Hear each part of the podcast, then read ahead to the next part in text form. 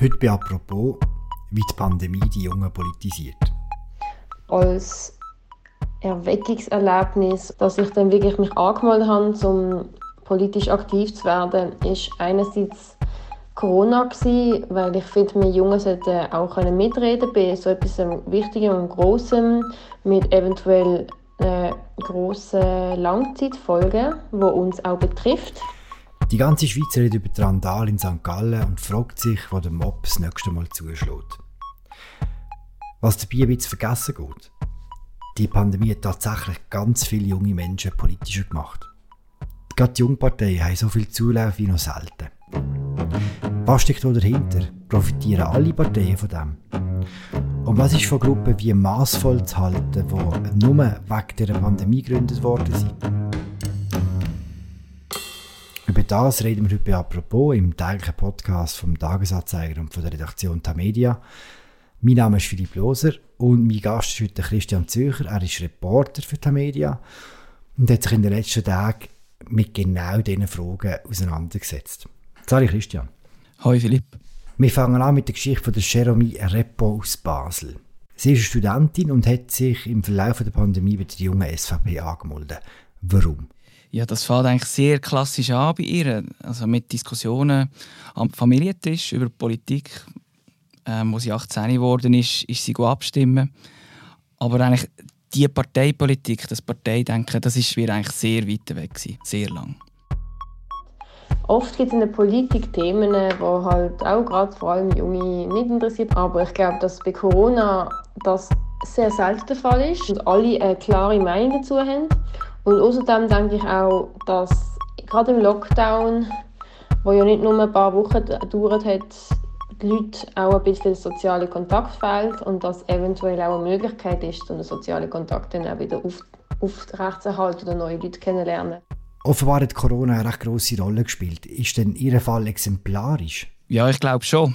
Corona zeigt gerade den jungen Leuten, wie Politik funktioniert. Also, sie kommen quasi in Echtzeit mit über, wie die politischen Prozesse funktionieren. Also, es gibt ein Problem, Politikerinnen und Politiker beraten darüber, man findet eine Lösung, es wird umgesetzt und dann spürt man es am eigenen Leib, wie zum Beispiel mit dem Homeoffice oder auch der Maskenpflicht.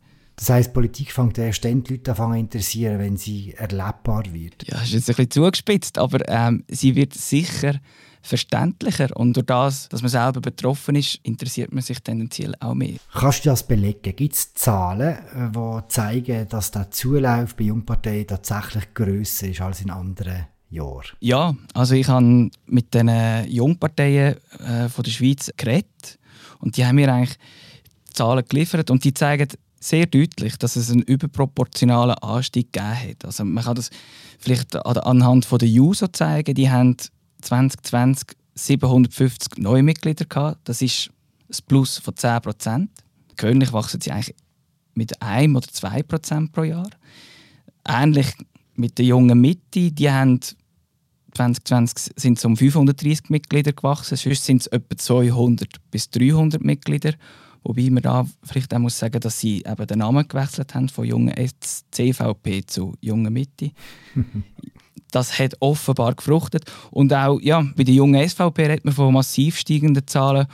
Und selbst die jungen Grünen oder die jungen Grünliberalen, die eigentlich von dem Wahljahr 2019 und von dieser grünen Welle profitiert haben, auch die können ihre verhältnismäßig hohen Zahlen praktisch halten. Also zum Beispiel die jungen Grünen haben 2020 über 700 neue Mitglieder das ist im Vergleich zum 19, was 900 Mitglieder hatten, immer noch sehr achtbar.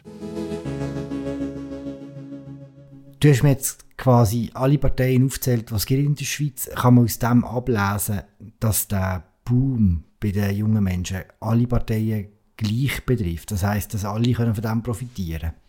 Ich glaube schon. Es wird einfach interessant sein, wie es in der Zukunft wird sein, oder? Also welchen Nutzen die Parteien können daraus ziehen und welche Parteien mehr profitieren. Ich glaube, dass vor allem die Polparteien, also links und rechts, also die junge SVP und die JUSO, die werden in erster Linie profitieren oder dass auch in, in Mittelfrist neue Mitglieder gewinnen. Du hast einen Text zusammengeschrieben, äh, der heute im Tag kommt wo der Link wo den Link auch in der Episode beschreibt. In diesem Text schreibst dass der Zuwachs zwar überraschend ist, aber auch nicht. Was denn jetzt genau? Es gibt eigentlich seit Jahren eine Tendenz, dass die Jungen unpolitischer werden. Also, dass sie sich weniger möchten beteiligen an den politischen Prozess oder dass immer weniger junge Leute an den Parteien beitreten. Also das zeigen die, die verschiedenen Jugendsorgenbarometer, die jährlich erhoben werden. Und gleichzeitig gibt es äh, einen Gegentrend, dass die Jungen politisch interessiert sind, dass sie auf die Straße gehen. Also das haben wir gesehen beim Frauenstreik, bei der, bei der Klimajugend. Also eben, politisch denken ist wie en vogue, aber sich noch aktiver damit auseinandersetzen, in einer Partei beitreten, das ist bisher wie so out gewesen. Und ich habe das Gefühl, das ändert sich gerade. Okay, und machen dann Parteien etwas, dass sich das ändert? Also die aktiv das unterstützen? Ja, es ist halt sehr schwierig momentan. Also man, man, kann sich nicht treffen. Es gibt weniger Aktionen, es gibt fast keine Demonstrationen. Das erschwert natürlich, oder? Die, die direkte Anwerbung, also, oder auch Standaktionen, wo man auf die Leute zugehen kann und hey, würdest gerne bei uns mitmachen? Das fokussiert eigentlich heute fast nur auf die sozialen Medien. Und dort machen sie natürlich schon Werbung. Und so sprechen es relativ viele junge Leute an. Mit den Leuten, die du geschwätzt hast, mit all diesen Jungen, haben die das Gefühl, dass sie in diesen traditionellen Strukturen auch wirklich etwas bewegen können? Ja, also sie würden es ja nicht mitmachen. Aber ich glaube, es geht dort in erster Linie zum Mitreden können. Teil von etwas sein. Also viele junge Leute, die ich jetzt geredet habe, die, die haben gesagt, hey, all die Entscheidungen, die wir jetzt treffen, die werden uns auch in Zukunft betreffen. Darum möchte ich da quasi Teil von dem ganzen politischen Prozess sein. Also eben mitwirken, mitreden. Dass das nicht unbedingt nur in, den, in diesen Altersstrukturen äh, passiert, sieht man an so Gruppen wie Maßvoll. Die gibt es noch nicht so lange. Und das ist eine Gruppe, die sich quasi wirklich nur um die Pandemie kümmert. du hast auch mit Leuten von ihnen geschwätzt. Was kannst du jetzt über die Gruppe sagen? Ja, das, das ist eine Gruppe von jungen Leuten, wo ich glaube, sich dadurch sehr ähnlich ist, dass sie viele Maßnahmen vom Bund sehr kritisch sehen. Und sie finden, dass man die lockern und dass man mehr aufs Wohl der jungen Leute schauen Das ist der gemeinsame Nenner, den sie haben.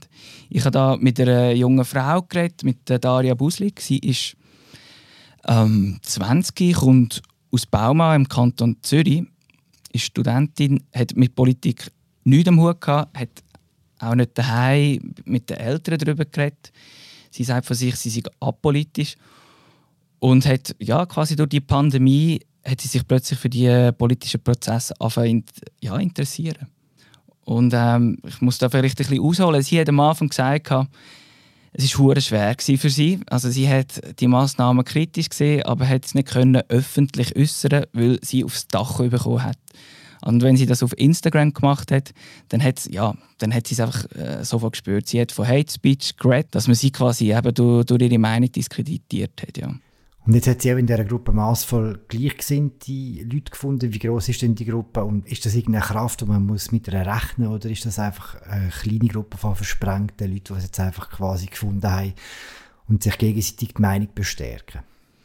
Ja, das ist noch schwierig zu sagen. Ich meine, es gibt dort so ein Kernteam von 20 Leuten, die kuratieren die Auftritte auf den Social Media, sie ähm, ja, schauen, wo sie Aktionen setzen können, wie sie zu neuen Mitgliedern kommen. Und gleichzeitig gibt es zum Beispiel auf Instagram knapp 3000 Leute, die ihnen folgen. Und ja, wie verbindlich das ist, das kann ich nicht sagen, aber sie haben sicher sehr viele äh, Sympathisanten. Ich meine, wenn man es vergleicht, die junge Mitte, also die junge CVP, die hat ein bisschen über 1000 Follower über äh, Instagram. Das, was du über Daria Buslik gesagt hast, das, was sie dir erzählt hat, das mit der Hate Speech, das hat sie auch kürzlich in einer Sendung von Strick TV geäußert. Das ist so ein Internetfernsehen, wo vor allem Gegner von der Corona-Massnahmen schauen. Komm, wir hören schnell, was sie jetzt gesagt haben. Ja, ich habe wirklich das Gefühl, dass mega viele Leute Angst haben, ihre Meinung zu sagen. Ich habe das jetzt auch schon ein paar Mal erlebt, dass Leute, die wissen, dass ich mich da ein bisschen wehre, zu mir gekommen sind, aber geflüstert haben, wenn andere noch dabei sind, wirklich so, ja, weisst, wegen dieser Sache, Corona, aber es traut sich wie niemand laut darüber zu reden. Es ist wirklich so ein bisschen eine stille Unterdrückung, habe ich das Gefühl. Gerade so bei Schulen oder Orten, wo mehrere Leute zusammenkommen. Das, was sie da sagt, ist ja eigentlich ein Klassiker für Jugendbewegungen. Sich gegen einen Mainstream auflehnen, Sachen sagen, die andere nicht getrauen. Das trifft es eigentlich recht gut. Man muss dazu auch sagen, dass die, die Kernmitglieder auch auffallen mit umstrittenen Aktionen. Also der, sie fallen in den sozialen Medien eigentlich immer auf oder immer wieder auf mit, mit ja, sonderbaren Tendenzen zu Verschwörungstheorien und auch, dass sie gar nicht mal so faktenbasiert argumentieren, wie sie sich quasi geben oder wollen geben. Das heißt eben, dass man einen Beitrag postet, der zum Beispiel davon handelt, dass die WHO eine Wende vollzogen hat und Corona-Patienten nicht mehr isoliert werden müssen. Also es hat so etwas Rauchbares dran. Also ziemlich genau das Gleiche, weil die älteren Corona-Massnahmengegner sagen und machen, oder? Genau. Vielleicht mit einem kleinen Unterschied, dass ähm, ja, das maßvoll ein bisschen hipper, ein bisschen poscher, ein bisschen hübscher und frischer überkommt, als eben ihre Kollegen, die älter sind. Ob jetzt bei Maßvoll oder bei der jungen Mitte, bei den Jusos oder bei der jungen SVP, was man glaube kann sagen ist, dass da während dem Corona-Jahr eine gewisse Energie entstanden ist, gerade bei jungen Menschen. Hast du das Gefühl, das wird die Krise überdauern? Also ist das wie der Anfang von, von einem längerfristigen politischen Engagement? Ja, ich bin skeptisch. Also, die Leute von Maßvoll, die sagen, sie werden auch, wenn Corona-Pandemie beendigt ist, weiterhin für, für unsere Grundrechte einstehen. Ich habe das Gefühl, das wird dann irgendwann mal versanden. Weil es, wenn man dann wieder raus kann, wenn man wieder die Leute treffen kann, dann ist das einfach nicht mehr, wie soll ich sagen, von grosser Priorität für viele junge Leute. Und darum glaube ich, dass die Bewegung wird, ganz im Gegensatz zu der Klimajugend, ähm, die wird verschwinden. Anders gesehen ist bei den Jungparteien, ich glaube, die werden profitieren, nachhaltig. Also Polparteien, wie ich es am Anfang schon angekündigt habe, eher mehr als Mitteparteien wie der Freisinn oder auch eben die junge Mitte. Aber ich glaube, ja, Corona zeigt einfach ganz vielen jungen Menschen, was möglich ist, wenn man sich politisch einsetzen oder einsetzt. Danke Christian für das Gespräch. Gerne geschehen. Die Geschichte von Christian Zürcher leset ihr heute auf unserer Webseite oder eben wie gesagt als Link im Episodenbeschrieb. Das war es mit apropos im täglichen Podcast vom Tagesanzeiger und der Redaktion Tamedia. Wir hören uns morgen wieder. Ciao zusammen.